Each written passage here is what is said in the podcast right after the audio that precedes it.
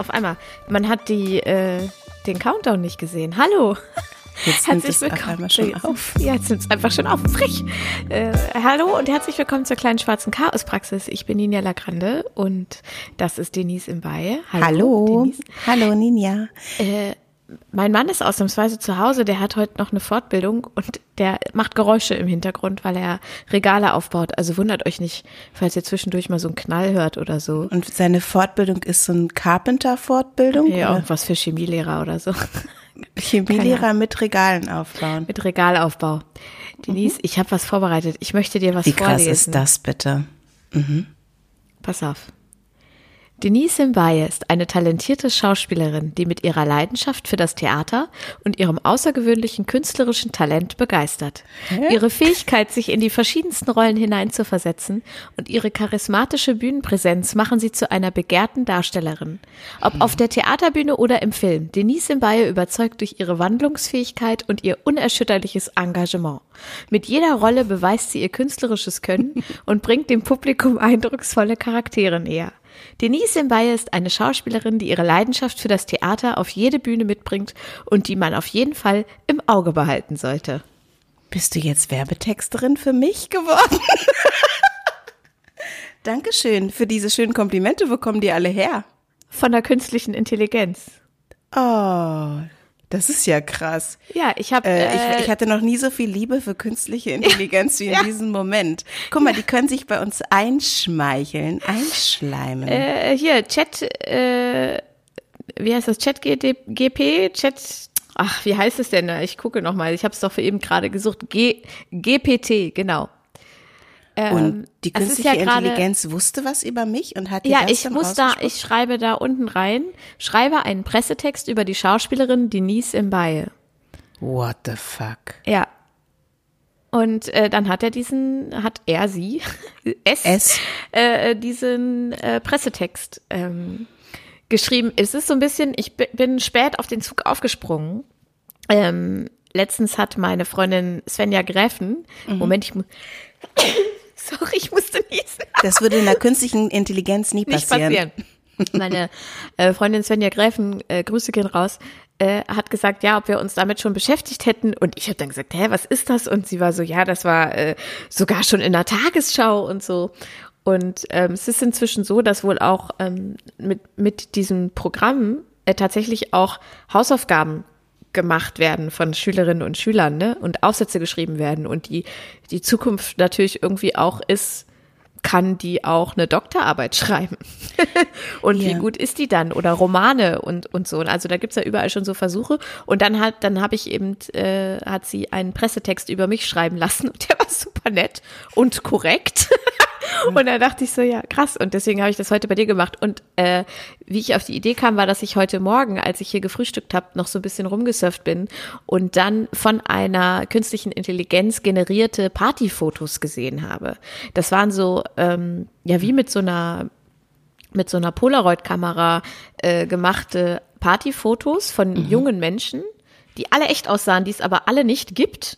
Mhm, Kann die mal verlinken äh, als wären sie auf einer Party für, für Models in New York oder keine Ahnung. Und wenn man dann aber genauer hinguckt, dann sieht man, dass sie teilweise so sechs, sieben Finger haben äh, oder mhm. mega viele Zähne äh, oder die Tattoos sind dann so weirde Farbflecken. Aber auf den ersten Blick äh, fällt es nicht auf. Und, und das, ich finde es super spannend, weil die Frage natürlich ist, was bringt uns das und, und wo geht das hin? Also das ist ja dann nochmal ein viel größeres Level als so diese Diskussion um welche Filter benutze ich bei Instagram und mache ich damit meine Zähne weißer und meine Wangen schmaler und was weiß ich nicht alles. Äh, weißt du, was ich meine? Total, ja, absolut. Vor allem, ich meine, letztendlich, ich habe dich ja gerade gefragt, ob du einen Werbetext über mich geschrieben hast. Dass die künstliche Intelligenz das auch kann, kann natürlich bedeuten, dass ähm, man für bestimmte Dinge einfach das nutzt, anstatt Menschen, die man bezahlen muss, weil das ist natürlich ähm, sehr viel günstiger und man kann ja dann auch noch quasi dran rumfeilen. Ne? wobei, genau, also wobei schon auffällt jetzt, wenn ich so meinen Pressetext und deinen äh, nebeneinander lege, oder ich hatte vorher auch nur geschrieben, schreibe einen Pressetext über Denise im Baye und mhm. dann konzentriert sich die künstliche Intelligenz auf, auf dich als Sängerin. Ah, interessant. Äh, aber die äh, Elemente sind, ähm, sind die gleichen. Also mhm. die, die Erzählelemente sind immer die gleichen und das kann natürlich dann, das wird nach kurzer Zeit langweilig und das verkauft sich dann auch nicht mehr, wenn man das so, aber das, das ist der, this is just the beginning. Also, genau, und das, das ist ja auch bei bildender Kunst ähnlich. Ne? Genau, ne? Also genau. ich meine, es gibt ja auch diese ganzen, ich habe das ja nicht gemacht, es gab ja ganz viele Leute, die sich sozusagen haben malen lassen von künstlicher Intelligenz, auch auf Instagram und nach der Inspiration von wahren KünstlerInnen und dann. Inspiration in Häkchen, weil deren, also die einfach deren Copyright einfach benutzt wurde. Ja. Genau und genau das macht es, das macht es ja. Also ich meine, die lernt halt immer zu und durchgehend von und über uns. Die künstliche Intelligenz übrigens auch diese ähm, ich glaube, die wird auch gespeist durch diese Geschichten, ähm, wenn man so äh, confirm muss, dass man kein Robot ist. Guck mal, ich kann doch nicht mehr, ich bin auch eine künstliche Intelligenz. Ich habe gerade Deutsch vergessen, leider. da muss man doch immer so, das ist ein Zebrastreifen und das ist ein Motorrad äh, anklicken. Und dadurch lernt die aber auch nochmal ähm, dazu. Und natürlich auch durch alles, was wir ins Internet ähm, einspeisen. Das ist ja auch nicht mehr umkehrbar, glaube ich. Ich glaube, das ist was, was wir akzeptieren müssen. Und die Frage ist nur, wie wir dann irgendwann damit umgehen, ob uns das genauso beseelt wie mm, eine, ein Roman von einem, von einem Menschen. Also, ne, wenn wir Genau, also die Frage ist auch halt gerade auch so im, im wissenschaftlichen Bereich oder vielleicht wissenschaftlichen Bereich noch, aber in der Schule zum Beispiel, inwieweit lernen wir dann zu erkennen, ob das ein Computerprogramm geschrieben hat oder eine echte Schüler oder echte Schülerin? Ja. Ähm, und, und gibt es dann auch wieder Programme, mit denen man das abgleichen könnte? Es gibt ja so Programme, wo du so ähm, wissenschaftliche Arbeiten durchjagen kannst und genau. dann finden. Deshalb, die, es lohnt sich nicht, die Dis zu schummeln, weil man kriegt es früher oder später kommt's raus. Genau. Und was ich auch noch dazu sagen wollte, weil du ja auch sagtest, die lernt von dem, was wir produzieren und reinschreiben. Mhm. Und das war äh, tatsächlich ein Punkt bei der Entwicklung äh, dieses Programms, äh, dass es möglichst wenig diskriminierend ist in jeglicher Form, also wenig mhm. rassistisch und so. Aber um das so zu programmieren, mussten wiederum äh, Leute, äh, die sehr schlecht bezahlt sind, ich weiß gerade leider nicht aus welchen Ländern, aber in jedem Fall nicht aus Deutschland, ähm, unter mega beschissenen Arbeitsbedingungen dieses Zeug programmieren, damit das dann wieder nicht diskriminierend ist, was auch so yeah. mega weird ist einfach so, ja. Also, Die Frage ist, warum wollen wir das? Also, oder was, also das Ding ist, ich finde es immer total schwierig zu sagen, äh, so die Augen zu verschließen, den Kopf zu schütteln und zu sagen, ich finde das alles scheiße, so, ne? Weil das ist irgendwie, das ist, das ist scheiße, weil wir müssen uns eben mit Dingen auseinandersetzen, die in der Welt sind oder sollten das. Und ähm, natürlich spielen da Ängste mit, gerade wenn man als Künstlerin arbeitet. Ich arbeite ja auch zum Teil als Synchronsprecherin und auch da habe ich in so einer Gruppe eine Diskussion über KI ähm, natürlich verfolgt, weil die Ängste dann sind, dass eine KI die Synchronfassung zum Beispiel für einen Robert De Niro, der dann nicht mehr die Stimme von Christian Brückner hätte, sondern seine eigene, die dann aber Deutsch spricht, ähm, weil die, wow. eine KI das könnte. Und das, das ist natürlich gar nicht so abwegig, ja. Nee, das ist nicht abwegig und es ist natürlich auch interessant. Weißt du, also ich frage mich, also natürlich ist es schlecht für mich als also, also wenn ich als Synchronschauspielerin arbeite, weil ich dann weniger Jobs hätte, aber im Grunde ähm, für mich als Schauspielerin fände ich es spannend, weil ich hätte meine Stimme, die natürlich in einer anderen Sprache immer wow. auch einen anderen Duktus hat, aber das, ich, es wäre immer noch meine Stimme und das ist natürlich nochmal eine andere Qualität, als wenn ja, genau. Und die künstliche Intelligenz bleibt vielleicht sogar auch näher an dem, was das Original gemacht hat, weil sie ja kopiert. Und das bedeutet, dass meine Interpretation dessen oder die Interpretation der Regie eine ganz andere wird in so einer Synchronfassung. Was natürlich Wobei, gruselig ist für alle, die davon leben wollen. Ne? Und die, das ist also, natürlich ist auch, auch ein, positiv. Mhm. Äh, sorry, das ist natürlich auch ich habe jetzt gerade so an automatisch generierte Untertitel gedacht, ne? Sowohl bei ja. Instagram und YouTube und so. Und die sind halt echt schlecht. Also Ja, die, die aber künstliche die werden immer Intelligenz besser. Mhm. kann das, die werden immer besser, aber da werden immer Fehler drin sein. Und ich fänd's dann richtig witzig, wenn dann so ein Robert De Niro auf Deutsch irgendwie so ein falsches Wort sagt oder so. Ich Ja. glaube, dass ich, ich verstehe diese Ängste und klar, wenn ich mir da solche Texte angucke und so, dann ähm, äh, dann, dann ist sch- schon auch überraschend, auch grammatikalisch und, und vom Flow her, wie, wie okay die sind. Ähm, ich glaube aber, wie bei allen anderen, was vorher an technischen Fortschritten passiert ist, äh, dass Menschen dadurch nicht komplett ersetzt werden. Ich finde das Thema ultra spannend. Also ich beschäftige mich ja eh sehr gerne mit so, auch ich lese auch gerne dystopische Romane und, und so mit Utopien und Ideen und zum Beispiel bei ähm, dem Championship äh, Game der Eagles gegen die 49ers letztes, letztes Wochenende Football. für American Football. Äh, da war es so, dass ähm, die haben ja in Philadelphia gespielt und das, ich glaube, über dem Stadion oder so, dann äh, so Drohnen ähm, verschiedene Bilder gemacht haben. Also das Logo von den Eagles und dann haben die sich so bewegt und daraus ist dann der Schriftzug geworden und so. Und das fand ich mega geil, dass das möglich ist, weil es ist, es ist halt viel umweltschonender als so ein Feuerwerk Ja. und es sah halt total geil aus. Und all diese, diese Innovationen sind, also auch zum Beispiel diese künstliche Intelligenzen sind zum Beispiel auch im Bereich Inklusion ähm, und für Menschen mit Behinderungen, äh, mit ganz, mit ganz Ja. unterschiedlichen äh, Einschränkungen super spannend. Ne? Also wir haben letztes Jahr, auch, ne? äh, genau, also aber das wird leider, weil es eben auch einfach ein Markt ist, mit dem man nicht viel oder von dem die Leute glauben, sie würden damit nicht viel Geld verdienen ähm, und einzelne Entwicklungen darin immer noch sehr, sehr teuer sind. Aber wir haben letztes Jahr bei den Inklusionstagen übers Wohnen gesprochen.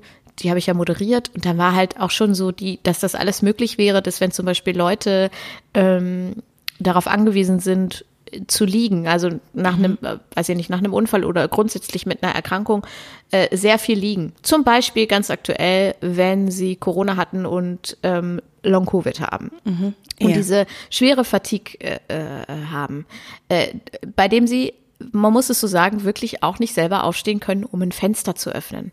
Teilweise sind Fenstergriffe für Leute, die einen Rollstuhl nutzen oder für mich, Leute, die kleiner sind, gar nicht erreichbar. Also man kann sie gar nicht öffnen, weil man nicht drankommt. Hm. Stimmt, da du, wo, dann, du wohnst auch noch im Altbau. ich wohne im Altbau, ich komme bei uns dran, aber ja. Ähm, Ja. und da dann, das kann man einerseits smart lösen mit einer App oder so, Mhm. aber man ist auf dem Wege dahin, das zu lösen, indem man das mit einem Blick steuert oder mit einem Stichwort, was man sagt. Mhm. Und die Wohnung reagiert darauf. Das ist natürlich alles, es ist weit entfernt und es wird Naja, also bei mein unseren, Licht an funktioniert ja schon. Genau, das funktioniert Alexa, schon. mach ne? mal. Äh, genau. Und gerade auch so diese Texte, wenn wir darüber, wenn wir darüber sprechen, es gibt ja auch schon Leute, die dann mit ihren Augen äh, Computer äh, vor ihnen steuern, Mhm. weil sie äh, selber nicht in der Lage sind, äh, Worte zu bilden. Ähm, und die dann über diesen Computer äußern, was sie sagen möchten, was sie sich wünschen und so weiter. Und das wäre ja dann, wenn du dann so komplette Texte schreiben kannst, äh, einfach, also auch das wäre ja Genau, natürlich es- total, es ist so, da, da steckt so viel Entwicklungspotenzial drin und, und diese, diese Angst, die da Leute manchmal haben, ich meine, man sollte da auch nicht reinrennen und sagen, ja, alles ist geil, wir machen es jetzt, weil es ist schon manchmal echt gruselig, auch wenn man diese, finde ich, diese, diese Roboter sieht, die teilweise jetzt auch so Emotionen äußern können und so, wenn man so denkt, oh, das ist schon weird, aber ähm, manchmal bremst es das vielleicht auch, wenn man so sehr darauf beharrt, irgendwie alles so wie früher zu machen, weil es wird sich, das wird alles kommen. Also auch in der Medizin ist das einfach eine krasse, letztens habe ich so eine, ich schmeiß jetzt ganz viel in einen Topf, aber egal, so eine Doku gesehen, äh, wo halt ein äh, Mathematiker für äh, Siemens Health heißt es, glaube ich, oder so, also diese Gesundheitssparte von Siemens, ähm, ein Programm entwickelt hat, äh, wo er mit so einer äh, mit so einer digitalen Brille, ne, ähm, quasi äh, eine Herz-OP äh, geübt hat. So. Äh, und, und das kann man alles, also das, das, das, da werden so krasse Sachen passieren.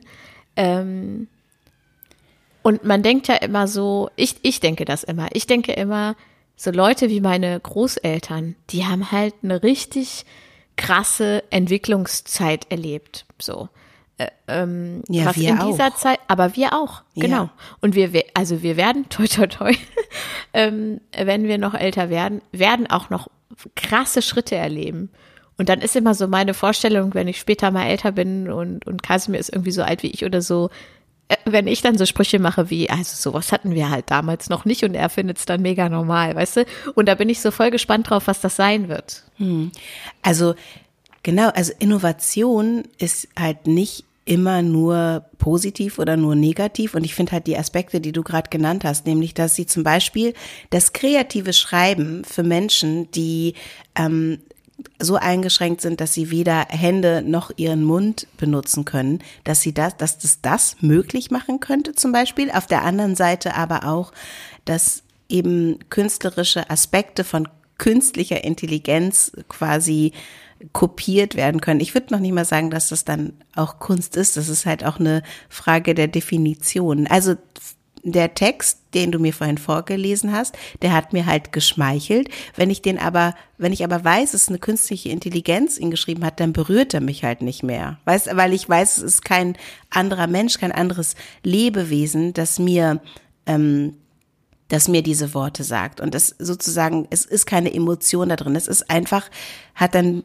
irgendwie für mich macht es dann Kälte. Wenn du mich jetzt angelogen hättest und gesagt hättest, du hast es geschrieben, hätte es natürlich irgendwie ähm, wieder was bekommen. Ne? Also deshalb, ich, glaub, ich Ey, glaube, ich finde, was, wenn, man, man, wenn man tiefer reingeht, wie bei diesen Bildern mit den sieben Fingern und, und den vielen mhm. Zähnen, dann merkt man schon, dass es sehr, es ist sehr oberflächlich. Also es sagt, es, es sind so Allgemeinheiten, die da über dich äh, genau, gesagt genau, werden. Auch. Ja, ja. Und deswegen berührt es dich nicht. Ja, also ähm, genau, es ist irgendwie so da, aber es hat kein, keine Seele vielleicht. Und ich meine, wir sind ja menschliche Wesen und wir, wir haben eine Seele und wir machen halt auch Fehler. Und wenn sich diese künstliche Intelligenz weiterentwickelt und immer besser und immer perfekter wird, dann müsste sie halt noch dazu lernen, dass sie auch fehlbar wird. Und dann müsste sie eigentlich auch dazu lernen, dass sie emotional wird. Weil ich glaube, die Fehlbarkeiten und das, was ähm, ja, was irgendwie nicht das Perfekte ist. Und das ist ja auch irgendwie so mal Motto unseres Podcasts gewesen.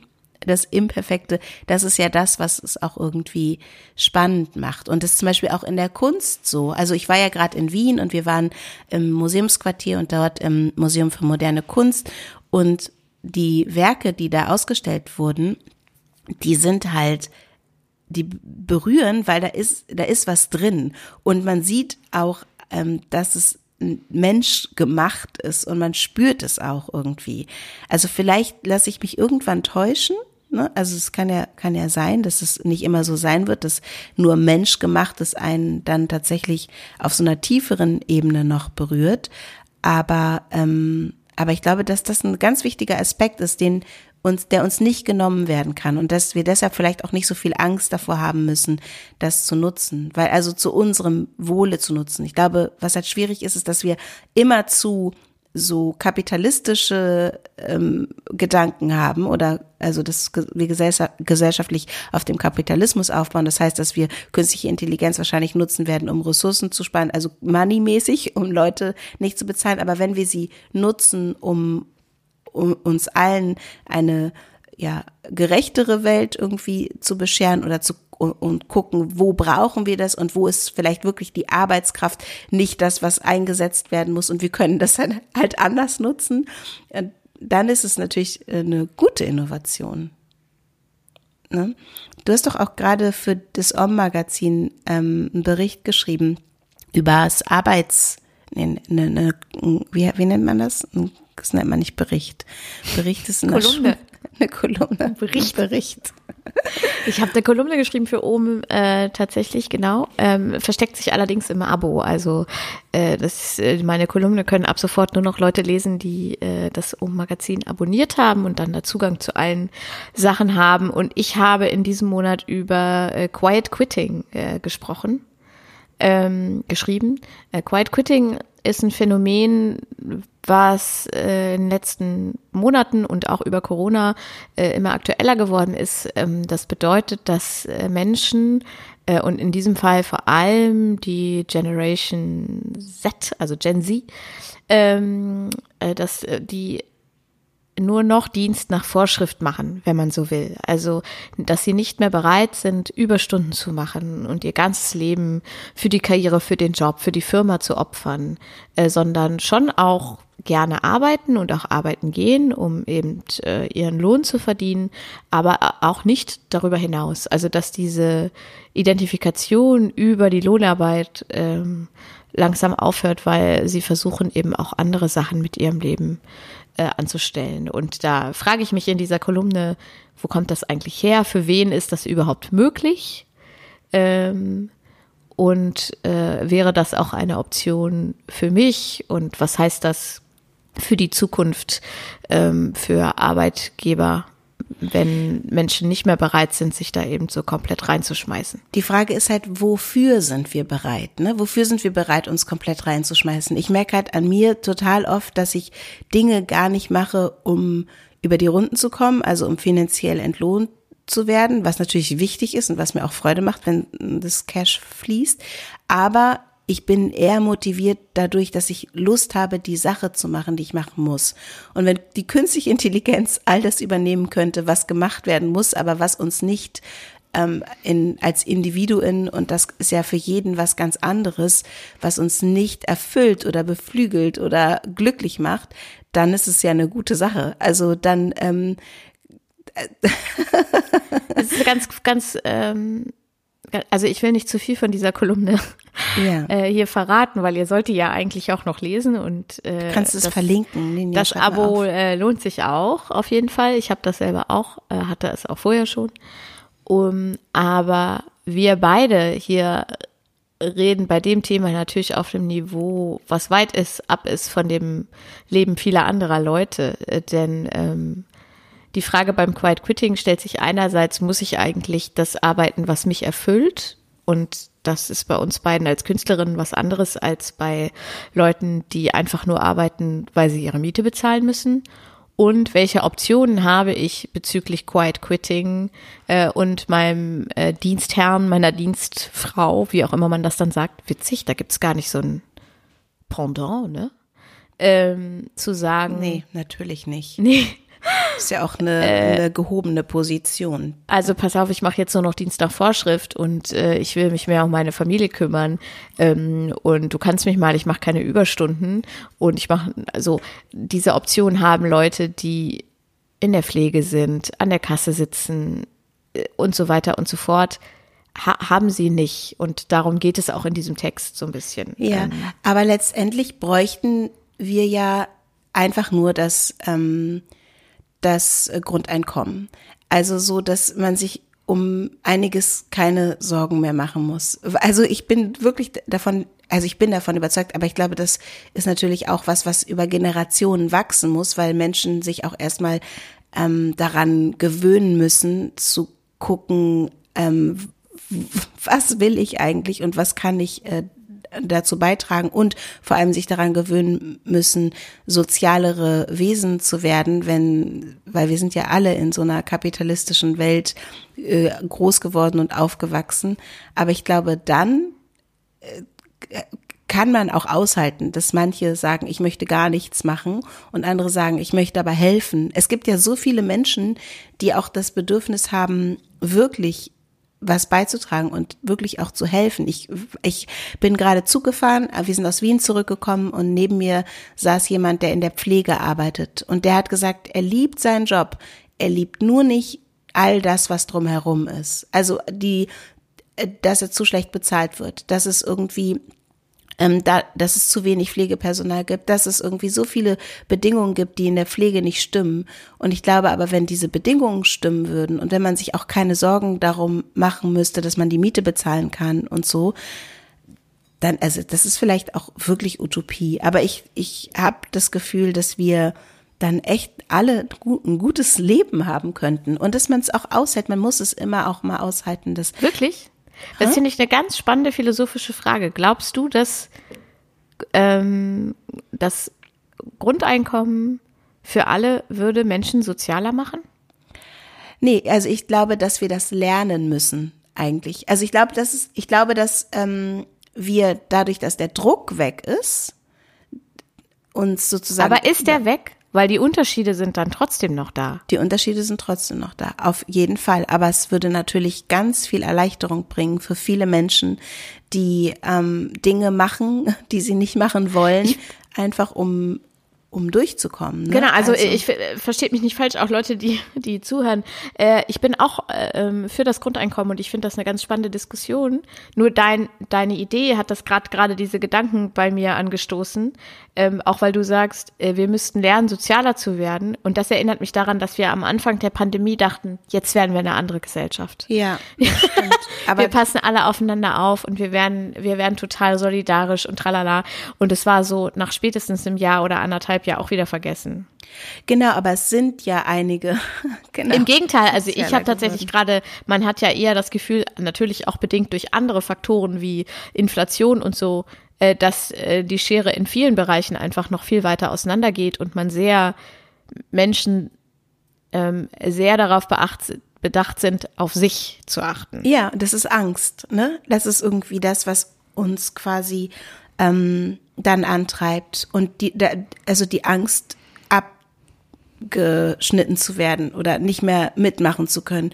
Und, und die ist das ist ein kapitalistisches Problem. Also mein, ich weiß, ich, so, so sehe ich das. Ich weiß auch nicht genau, ob das ähm, Quatsch ist, was ich erzähle, aber ich kann mir vorstellen, dass wir das lernen können. Und natürlich wird es nie so sein, dass es diesen Unterschied zwischen arm und reich nicht gibt. Also, aber das wird noch weniger so sein, wenn wir daran festhalten, wie wir jetzt leben. Also und das ist natürlich auch, dieses Wachstumsding ist natürlich auch nichts Nachhaltiges. Das ist irgendwie nichts, was wir im wahrsten Sinne des Wortes überleben werden, weil irgendwann geht's halt nicht mehr und dann ist es irgendwas äh, implodiert dann oder explodiert oder explodiert. so. Entweder ja. der Planet oder genau ähm, oder irgendwie das System. Also es funktioniert ah, halt nicht. Apropos, der Planet explodiert. Ich kann ein bisschen Werbung machen.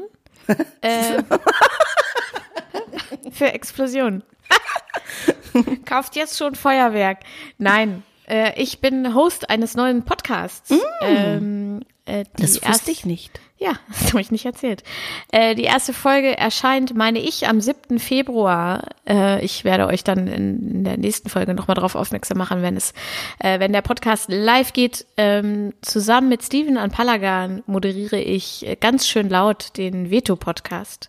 Äh, Veto ist ein Magazin gewesen, muss man inzwischen sagen. Also zumindest die gedruckte Version gibt es nicht mehr, aber online äh, gibt es das noch für ähm, Aktivismus und aktivistische Menschen.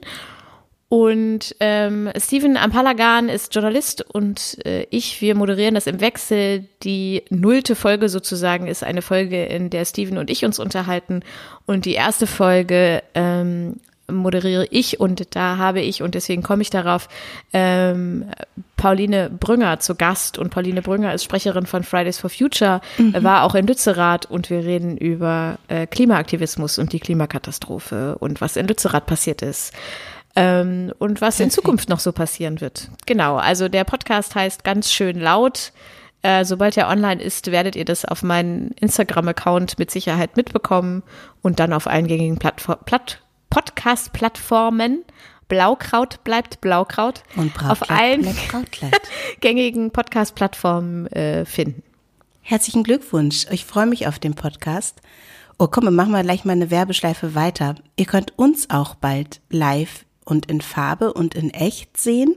Und zwar im Zentralkomitee in Hamburg und das ist am 19. Mai. Also es dauert noch ein bisschen, aber wir sagen das jetzt einfach in jeder Folge, weil wir wünschen uns wirklich, dass ihr kommt und auch euren Freundinnen Bescheid sagt. Und wir haben danach bestimmt auch noch ein bisschen Zeit zu quatschen, Voll. uns auszutauschen. Und vor allem haben wir wie immer einen Stuhl oder einen, vielleicht auch einen gemütlichen Sessel, wer weiß, oder keine Ahnung, was es sein wird, in unserer Mitte für euch. Also wenn ihr Lust habt, ist dieser Platz frei und ihr könnt euch darauf setzen und uns dann zum Beispiel sagen, was ihr denkt übers Grundeinkommen, bedingungsloses oder ähm, über was auch immer uns an dem Abend dann einfallen wird. Und das Zentralkomitee und wir, wir freuen uns, wenn ihr euch auch jetzt schon Tickets besorgt, äh, mhm. weil es tatsächlich im Moment ist, dass die Vorverkäufe äh, bei zahlreichen Sachen äh, immer noch relativ mau sind. Es kommen dann doch noch einige Leute ähm, äh, an den Abendkassen und so. Aber wenn man schon mal vorher weiß, dass ein paar Leute kommen, dann freut man sich drauf. Also sichert euch schon mal Tickets.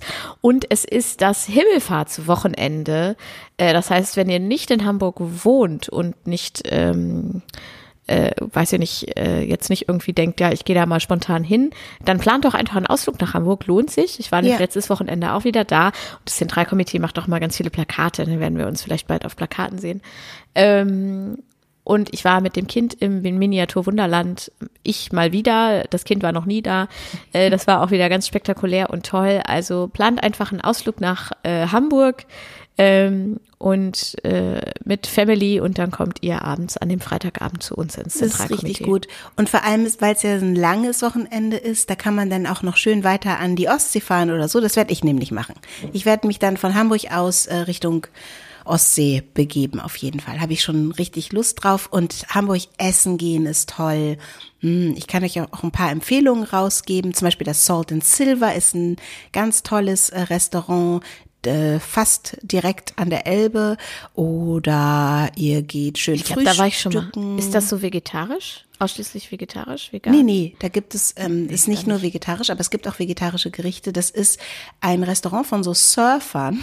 Die haben eine Reise gemacht äh, durch ähm, Mittel- und Südamerika, glaube ich, und haben da ganz viele Rezepte eingesammelt. Ah, und deshalb gibt's kulturelle Aneignung. Kulturelle Aneignung ein Restaurant mit kultureller Aneignung. Genau, haben sich alles alles genommen, äh, was sie auf dem Kontinent äh, finden konnten, Cool. was lecker ist und haben es nach Hamburg gebracht.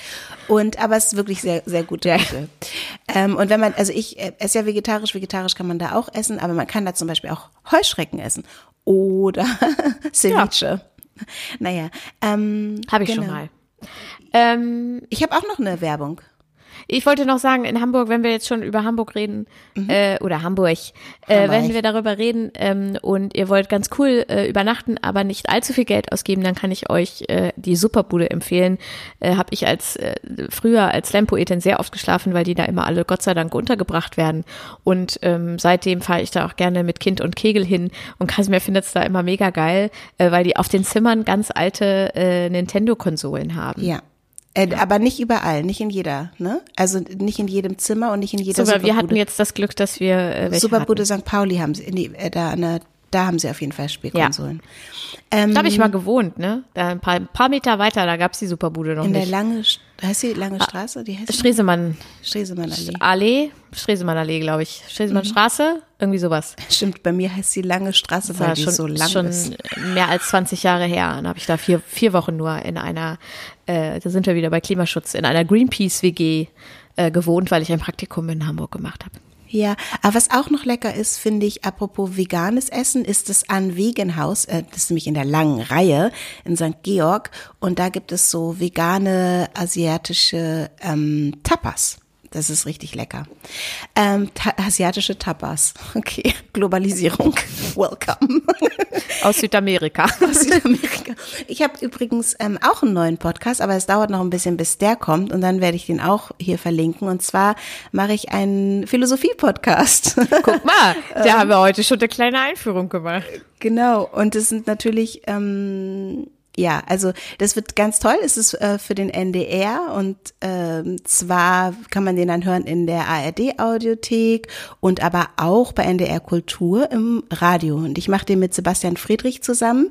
Sebastian Friedrich äh, ist ein Autor, ein Journalist und ein sehr kluger und sehr, sehr netter Kollege. Mhm. Und da freue ich mich drauf. Der wird heißen Tee mit Warum. Warum? Warum? Ich freue mich drauf. Und ein Schlückchen rum. Ich freue mich da auch drauf. Ähm, in der ersten Staffel geht es um Unsicherheiten. Und dann sehen wir mal weiter. Aber das können wir dann auch nochmal verlinken. Jetzt haben wir einen richtigen kleinen Werbeblock gemacht. Übrigens, apropos Werbeblock, die ganzen, wir haben ja keine WerbepartnerInnen, ne? Und das, ihr könnt uns auf Steady unterstützen. Das habe ich nur ganz kurz gesagt. Steht alles in den Show Notes. Auf jeden Fall, ähm, die ganzen PodcasterInnen, oh, ich hoffe, ihr macht das jetzt nicht auch, nicht, dass du das in irgendeinem Podcast machst und ich dir auf die Füße trete, die machen ja alle Werbung für AG1, ne? Athletic Greens Hast du Keine Ahnung, habe ich noch nie gehört. Ich höre aber auch keine englischsprachigen Podcasts. Ey, Guck mal, jetzt habe ich das gesagt und jetzt ist es hier in unserem Ding auch drin. Und ich finde es so scheiße. Was ist das denn? Das ist einfach so ein fucking grünes Pulver mit irgendwelchen Sachen drin. Und es ist, glaube ich, absoluter Quatsch einfach. Die Zukunft ist da. Wir trinken nur noch Pulver, Texte schreiben, Computer. Ja. Genau. Ich will, dass die Leute aufhören, Werbung zu machen für Scheiße. Also ich mache doch einfach Werbung für gute Sachen. Äh, Und oder ich, ich verstehe auch, dass man Geld verdienen will. Also wir stecken ja hier mehr Geld rein, als wir verdienen, aber mit dem Dafür Podcast. verdiene ich Geld manchmal. Nein, ich sag's nicht, weil sonst kriege ich keine Aufträge mehr. Auf Ja. dieser einen sozialen Plattform mit Dingen, die ich jetzt auch nicht unbedingt als besonders wertvoll Doch. beschreiben. Ja, naja. Also, aber das ist, da ist, ist jetzt nicht so richtiger Schrott dabei. nee, das stimmt. So, und ich finde halt, ich kann das verstehen so, aber ich finde, dass wir auch irgendwie eine Verantwortung haben, so ein bisschen zu gucken, was wir ähm, wirklich noch an den Mann bringen wollen. Ja, und ob man wir, wirklich so ein Pulver aus das nicht. Neuseeland bestellen müssen, um dann irgendwie statt zu essen. Gott, guck mal, da bin ich dann doch ein bisschen konservativ. Da ist bei mir aber wirklich mal Schluss. Drei Mahlzeiten am Tag. Ist übrigens, äh, ist, ist ein neuer Trend, äh, habe ich gestern gelesen. Snackification äh, heißt der. Also man verabschiedet sich von den drei Mahlzeiten, äh, starren drei Mahlzeiten am Tag und äh, isst über den Tag hinweg verschiedenste gesunde Snacks. Äh, Okay. Unter anderem auch, da rutscht dann, da kommen wir wieder zu den Heuschrecken, äh, auch so äh, Insekten und so. Mann, aber das ist gar nicht so gut. Also, na, doch, wenn du, wenn es Snacks sind, die den Blutzuckerspiegel nicht andauernd hoch und runter treiben, dann geht Ja, es jetzt nicht vielleicht. Schokolade, sondern es geht um, um äh, gesunde Snacks über den Tag hinweg. Ja, aber alles, wo Kohlenhydrate und also ich weiß auch nicht und irgendwelche Zucker drin sind, das macht ja was mit dem Blutzuckerspiegel und das bedeutet, dass der Körper andauernd äh, Insulin produzieren muss. Also ich weiß nicht genau. Ich kann mir vorstellen, dass der Körper auch mal eine Pause braucht. Also ich wäre ich wäre das Super Snackification Opfer, weil ich finde es richtig gut, mir andauernd was in, in den Mund zu stecken. Ich esse einfach richtig richtig gerne. Ähm, was mir mittlerweile auch irgendwie zum Verhängnis wird. Okay, ja, ich, Christoph und ich sind ja wirklich heimlich so Ü60, glaube ich. Und wir gucken sehr gerne auf NDR äh, Markt und dann im Anschluss die Ernährungsdocs. Oh ja. Äh, Und ich habe tatsächlich auch von einer Freundin, die eine Weile beim NDR gearbeitet hat, äh, gehört, dass es wirklich ein krass erfolgreiches Format ist. Ähm, Das glaube ich. Und das ist, es ist aber an vielen Stellen, keine Frage, es ist auch schwierig, weil es viel darum geht, sich gesund zu ernähren, äh, äh, Körpergewicht zu reduzieren und so weiter und so fort. Aber es ist halt auch einfach, es ist so eine richtige Baukastensendung. Es ist immer eine oder einer dabei, die äh, sehr dick sind. Dann ist es äh, jemand, der ähm, ja, irgendwie so, ein, so eine Darmkrankheit äh, oder sowas hat. Und dann noch eine Person, die was super Weirdes hat, was man noch nie gehört hat. Und dann versuchen die das mit, äh, mit Ernährung äh, und teils begleitendem Sportprogramm in irgendeiner Form in den Griff zu kriegen. Und das ist halt so geil. Die haben irgendwann vor zwei, drei Staffeln mal angefangen, so Dinge zu verbildlichen. Ähm, also weiß ich nicht, äh, das macht das mit ihren Blutgefäßen und dann stecken sie da so Kugeln in viel zu kleine Röhrchen und die verstopfen die und so. Und das nimmt jetzt langsam Überhand. Dieser- Orthorexie ist übrigens auch eine Sache. Ne? okay, Also ich in dieser meine, aktuellen Staffel. dieses, dieses, ich, ich habe kürzlich, ich weiß gar nicht mit wem. Was ist Autorexie denn? Orthorexie ist die, Ortho, okay. ich glaube, es heißt Orthorexie, jetzt bin Ja. ich mir schon wieder unsicher. Aber Orthorexie ist so auch eine Essstörung und da geht es darum, dass man nur gesunde Dinge isst. Ah ja, das, ja, ja, genau. Und ich glaube, dass ich da auch, also ich glaube, dass viele zu Essstörung oder zu, ne, Essstörung kann man es vielleicht nicht nennen, zu essgestörterem Essen neigen. Also, dass wir irgendwie dadurch, dass natürlich Körperbilder und so in uns rein gemeißelt sind und wir dann irgendwie dementsprechend wollen, dass wir unser Essverhalten dem anpassen und nicht intuitiv oder frei oder glücklich oder entspannt oder einfach nur ganz normal äh, essen, sondern dass wir fast alle, zumindest äh, weiblich gelesene Personen, die ich kenne, strugglen mit Essen. Und da gibt es alle möglichen Formen natürlich, die, die wir alle äh, kennen und äh, dann Bulimie oder vielleicht auch äh, Esssucht oder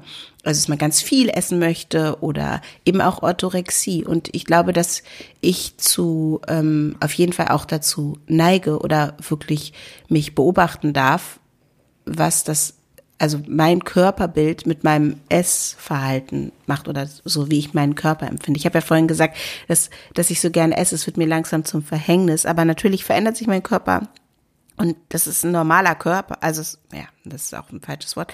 Es ist ein gesunder Körper, ähm, ein, also ein Körper, der einfach sich verändert, weil ich älter werde, keine Ahnung, weil Dinge älter werden. Ich esse nicht übermäßig viel, ich esse nicht übermäßig wenig, aber ich mache mir trotzdem richtig oft Gedanken darüber in letzter Zeit. Und das ist, ähm, das ist halt auch eine alte Sache, die ich irgendwann mal gelernt habe, auch als junges junge Frau oder als Teenager. In diesem Zusammenhang, ich weiß gar nicht, ob ich sie in diesem Podcast schon empfohlen habe, aber jedem und jeder, der es nicht hören will, empfehle ich diese Doku äh, über die Spice Girls auf Arte. Ich versuche mhm. die mal zu verlinken, wenn die noch online ist.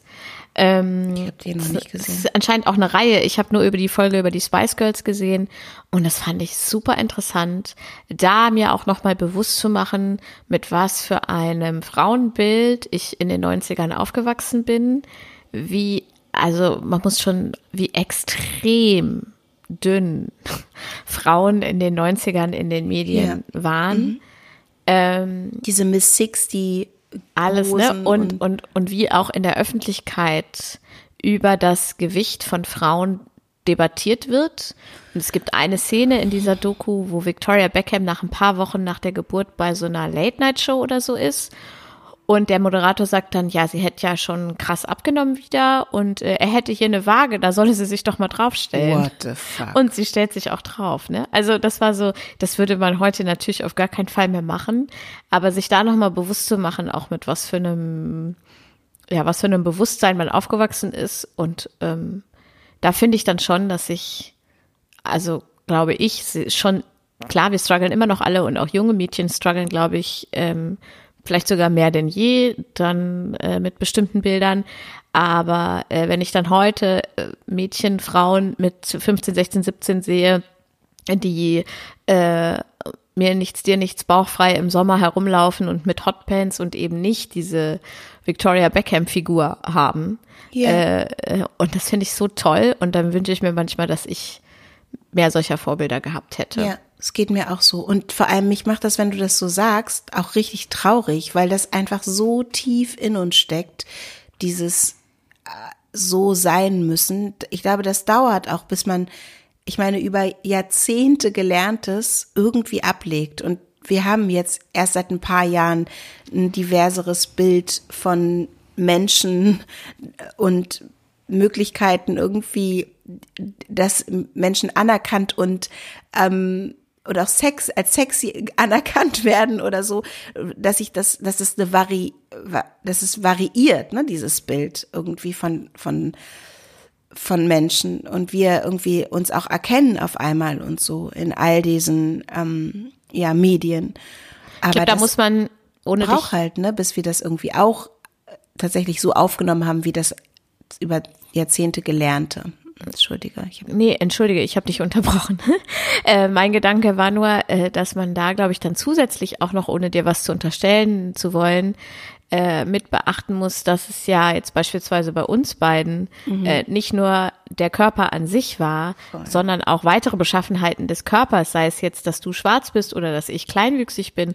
Das kam, also für mich kam es dann immer noch so on top und ich kenne viele Voll. andere äh, Frauen mit körperlichen Behinderungen, äh, die dann auch sagen, es klingt auch immer so, ich will niemandem äh, äh, Gedanken und Sorgen und Ängste absprechen, aber äh, die sich gewünscht hätten, dass es nur um ihren Hintern gegangen wäre. So, weißt du, was ich mhm. meine? Ja. Äh, ich will das nicht werten, aber das sind auch nochmal verschiedene Ebenen, die wir auch erst seit seit einigen Jahren mitbedenken, sozusagen. Genau, und das ist wirklich was ganz Frisches und was ganz Neues.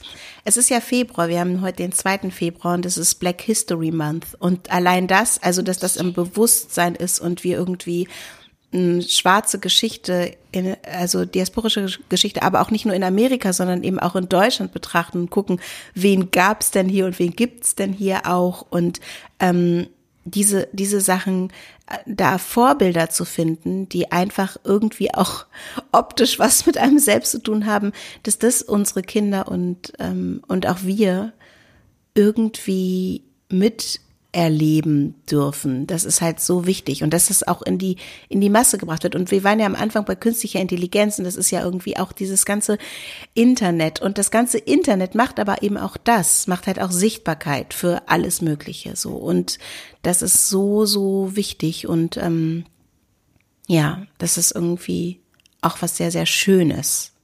Ne? Und, und es, vor allem lässt es uns irgendwie auch nochmal so rückblickend kritisch auf Dinge gucken, die wir vorher nicht gecheckt haben, einfach.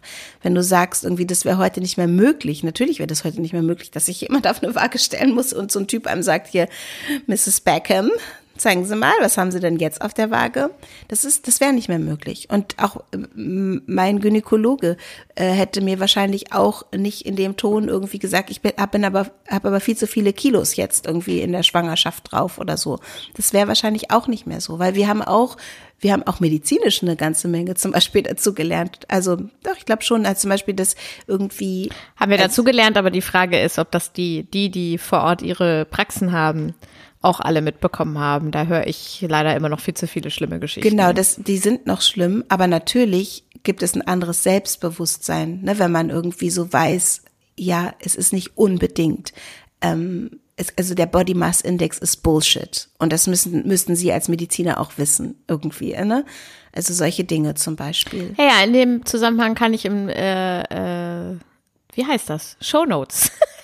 in den Shownotes. Äh, Wie heißt das eigentlich ähm, dann auf Deutsch? In den Randnotizen? Randnotizen. In den Randnotizen kann ich bitte bei, bei, äh, beim Zeitpodcast, äh, was machst du am Wochenende, wurden sie auch ermahnt, dass sie zu viele Anglizismen benutzen. Also, in den Randnotizen werde ich euch das Buch von Magda Albrecht ähm, verlinken. Das ist schon mhm. vor ein paar Jahren erschienen, aber ich fand es ganz Ganz grandios und Stimmt. da erklärt sie nämlich auch, warum unter anderem, warum der BMI Bullshit ist. Genau, das habe ich auch. Wie hieß es nochmal? Ich habe es auch gelesen. Oh, aber das ist genau gut, guter. Äh, wir hatten es irgendwann schon mal verlinkt, glaube ich.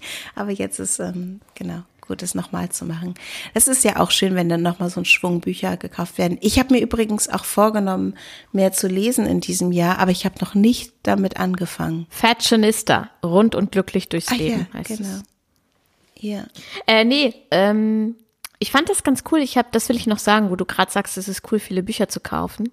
Nein, ist es nicht. Oh ja, das hast du mir geschickt. Erzählst du diese Geschichte von dem Bergarbeiter? Ach so, ja, das kann ich auch erzählen.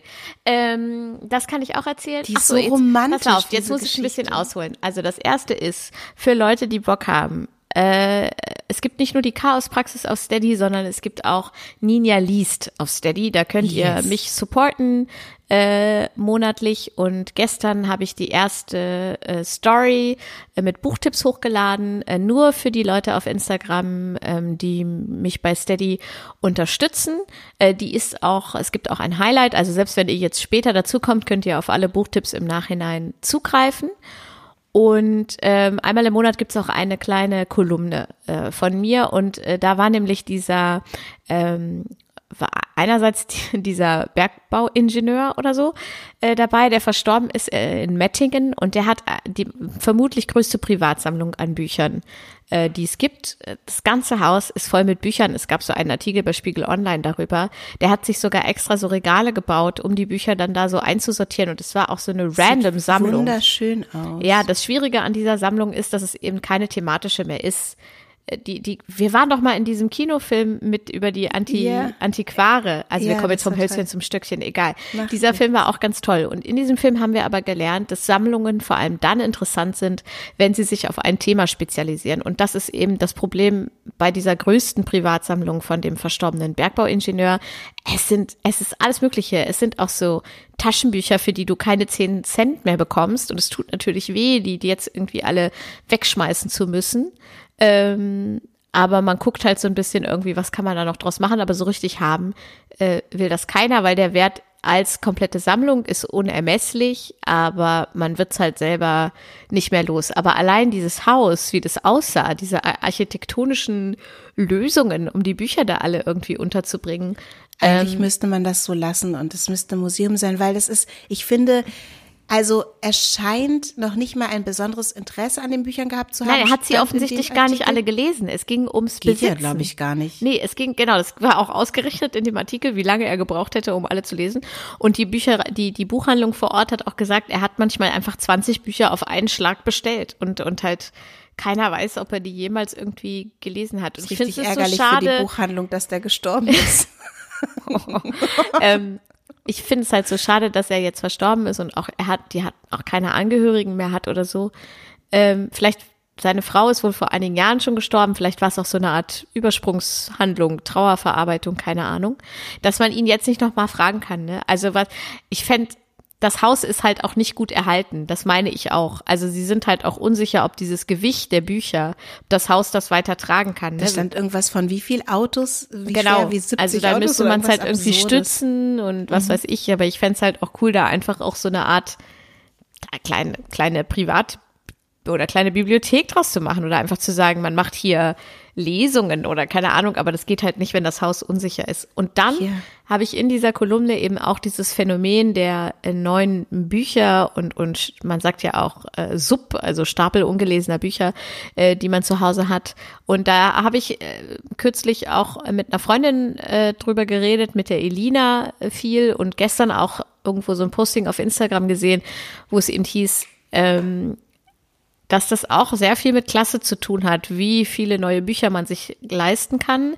Ja. Äh, Bücher sind wahnsinnig teuer geworden und ähm, auch dieser Druck und der auch durch Social Media verstärkt wird, immer die neuesten Neuerscheinungen besitzen und lesen zu müssen und dabei können einen auch Bücher glücklich machen, die Klassiker sind oder die meinetwegen vor fünf Jahren erschienen sind. Man hat dann so einen riesigen, ich habe ja nicht nur einen Stapel, ich habe teilweise Regalbretter voll mit Fast Büchern. Wie dieser Bergbautyp. Genau, die ich äh, noch nicht gelesen habe. Und ich habe mir für dieses Jahr tatsächlich vorgenommen, weniger Neuerscheinungen zu kaufen. Es hat nicht gut geklappt. Letzte Woche habe ich die letzte Neuerscheinung, nee, diese Woche die letzte Neuerscheinung gekauft. Die lese ich aber auch gerade. Ähm, und dann aber auch mal zu gucken, äh, was könnte ich so an äh, älteren Sachen ähm, lesen und in die Bücherei zu gehen. Holt euch einen Büchereiausweis, ja. Leute. Büchereien sind so tolle Orte und man kann da auch hingehen und sagen, hey, äh, könnt ihr dieses und jenes äh, bestellen. Genau. Es gibt ähm, auch Zeitschriften in der Bücherei. Genau, also wenn ihr Bilder angucken wollt. geht in die Bücherei und leiht euch die Dinger äh, aus. Das ist und CDs, falls ihr noch einen CD-Player habt. Mu ja, muss man sagen, natürlich nicht das allergeilste für die Autorinnen und Autoren, aber äh, ganz ehrlich, also wenn ich pro Buch 20, 25 Euro bezahlen muss, ähm, ich gehe gerne in die, ich, ich gehe auch gerne in die Bücherei oder ich, yeah. ich, ähm, ich hänge auch an den meisten Büchern nicht so doll. Äh, ich gebe die auch gerne weiter, ähm, wenn ich meine ausgelesen genau, habe. Genau, es gibt halt ganz viele Menschen, die ganz viele Bücher zu Hause haben und man kann auch tauschen. Und in Hannover gibt es ja diese Bücherschränke. Genau. Und auch da, also es sind halt ähm, ja Schränke, die in der Stadt rumstehen. Ich an stelle auch manchmal Orten. eine Kiste einfach auf die Straße, ne? Die ist ehrlich gesagt nach einer halben Stunde weg, weil das auch viele Bücher sind, die die ich dann aussortiere, die einfach mir, manchmal verkaufe ich auch bei Momox. Ja. Aber wenn die bei Momox äh, mir unter, sagen wir mal, zwei Euro bringen, dann lohnt sich das nicht so richtig. Und mhm. dann stelle ich die auf die Straße und dann sind die wirklich relativ schnell weg. Ja. Genau, und die Bücherschränke, da kann man was reinstellen, da kann man was rausnehmen, da findet man dann auch manchmal Sachen, auf die man vielleicht sonst nicht stoßen würde. Das ist ja auch ein bisschen interessant, dass man da, dadurch aus der Bubble rausfällt, ne? weil ja. irgendwie viele verschiedene Leute da Sachen reinstellen bei mir ist es ja wirklich, ich kann ja nicht so gut gucken und ich ermüde so schnell, also ich kann gar nicht lange lesen, gerade wenn ich abends lese. Mir fällt, das Ding ist, ich halte irgendwann immer mein Buch so über mich. Also so, ich liege so auf dem Rücken und halte es hoch und es fällt mir dann ganz oft auf mein Gesicht. Bei Hörbücher. Genau, Hörbücher. Das mache ich auch mache ich auch viel. Aber da schlafe ich auch ein. Aber es ist wirklich, ähm, das ist richtig doof. Und je älter ich werde, desto schwieriger wird es irgendwie. Und es stresst mich auch mit dem Lesen. Das ist wirklich eine richtig, richtig doofe Sache. Ich sag's euch, wie toll das ist. Mm, ja, also dass es auch Hörbücher gibt. Das ist irgendwie äh, auch mega. Aber manchmal ist es so, dass mich das Buch interessiert, aber dass ich dann die SprecherInnen doof finde oder so. Und das hm, stresst ja, mich dann irgendwann. Ich bin überhaupt, ich höre sehr gern Podcasts, aber Hörbücher tue ich mich wirklich schwer mit. Ja, weil es ist dann ja auch die Interpretation der Genau. anderen Person nochmal, Genau. ne? So. Und ich selber spreche ja auch Hörbücher ein. Ähm, die könnte, könnte man eigentlich auch mal verlinken. Ach, sucht einfach bei der Audioverlag gibt's Hörbücher, die ich eingesprochen habe. Könnt ihr mal gucken. Ähm, ja, ich finde, es war jetzt irgendwie, wir waren bei künstlicher Intelligenz. Was mir noch einfällt, ist ähm, künstliche, Intellig künstliche Intelligenz und Emotionen, hattest du ja vorhin gesagt, dass sie zumindest Emotionen faken können. Ähm, und dann fällt mir ein KI und Sex. Ich habe doch mal ein Interview gemacht mit äh, einer Freundin, die zu Sexrobotik forscht. Mhm. Ja, und das können wir mich. auch verlinken. Ich weiß nicht genau, ob das welche Qualität dieses Interview, ich erinnere mich nicht mehr. Aber das könnten wir auch mal verlinken. Das ist äh, schicke ich dir gleich mal den Link Okay. im, äh, im und du so Podcast. Mm, Und das ist nämlich auch eine ganz interessante Geschichte, die ja, was spannend an diesen ganzen Sachen ist, dass es nicht keine einfache Lösung gibt irgendwie, kein oder keine einfache Meinung, die man sich vielleicht sofort dazu bilden kann. Natürlich kann man das und sagen, das finde ich alles scheiße, finde ich alles gut, aber irgendwie ist das Ganze sehr, sehr komplex und eben Wie auch so vieles im Leben. ja, eigentlich wie fast alles, ne? Ja. Ja, wie fast alles. Eigentlich wollte ich von Wien erzählen. Ich war, in Wien gibt es jetzt übrigens auch eine Superbude. Da war ich mit Shani, aber davon erzähle ich dann vielleicht mal in der nächsten Runde. Okay. Ja? Habt schöne Tage und wir hören uns ganz bald wieder. Ninja liest. Ähm, wir sind demnächst live im Mai und äh, hört euch alles an, was ihr euch anhören möchtet. Tschüss. Tschüss.